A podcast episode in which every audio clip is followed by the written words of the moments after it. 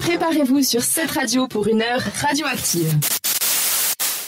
20h19, c'est le moment de l'actualité avec Lilia.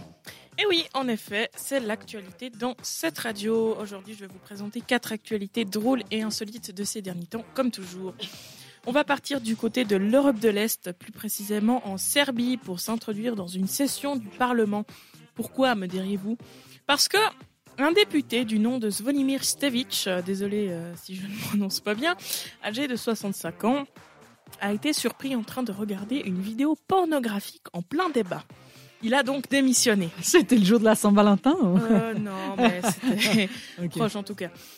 On part maintenant du côté des États-Unis. Encore une fois, les États-Unis, là où beaucoup d'actu se produisent, en Pennsylvanie, avec une fillette de deux ans qui a vécu une petite mésaventure, puisqu'elle a confondu un moule à gâteau avec un chapeau. Elle était donc coincée avec ce moule à gâteau autour de son cou. Mais en Mais fait, Il était vide le, le oui, moulin oui, à il vent. était vide. Ok. Mais en fait, voilà, elle faisait comme si de rien n'était. Elle mangeait même des M&M's en regardant ses dessins animés. En Avec le moule sur la tête, conse- avec le moule toujours coincé sur la tête. Avec beaucoup de style, je suis sûre. Ouais. certainement.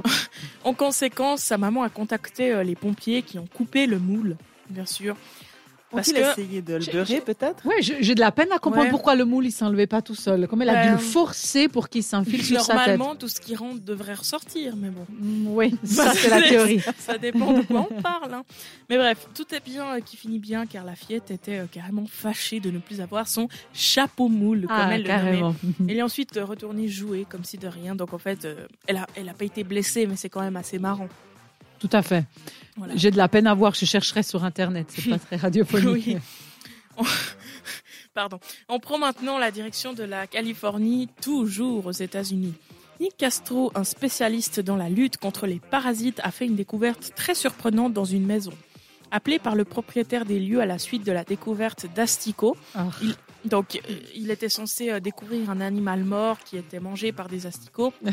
Il a découvert en fait que des oiseaux avaient caché des glands dans le mur, mais en très grande quantité. Ah. Les filles autour de la table, vous pensez qu'il y en avait combien C'est- Aucune Moi idée, j'ai c'est vu les désolant. images, c'était Ah non, impressionnant. mais je peux pas. Alors, je le sais pas. spoil pas.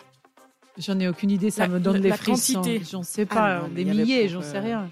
Mais en, en kilos, le Ah poids. mais dis-le, j'en sais rien. Ah, moi, je Cent- dirais, 150, allez, 200 ouais, kilos. Quelque chose comme ça. 300 kilos. Ah, tu vois. 300 Les kilos. oiseaux avaient caché une quantité euh, Ah. complètement folle de 300 kilos dans les murs de cette maison. Donc c'est vraiment euh, gigantesque. Répartis donc dans 8 sacs poubelles au final Ah. pour l'élimination. T'imagines Pardon si- pour ces images. Hein, S'ils je cachent vois des que- pièces d'or chez toi ou tu Ah là là. vois, des trucs un Ouais. peu. Ouais, Ouais, ça, c'était la- ça, hein, ça, c'est sympa, j'aimerais ça. bien. Ça, c'était la partie petite bête de ce soir, Samra. En pensée pour toi, Sandra. Qui a eu d'ailleurs une opération et qui, euh, on lui souhaite Bon nos courage, tout à meilleurs fait. vœux de bon rétablissement.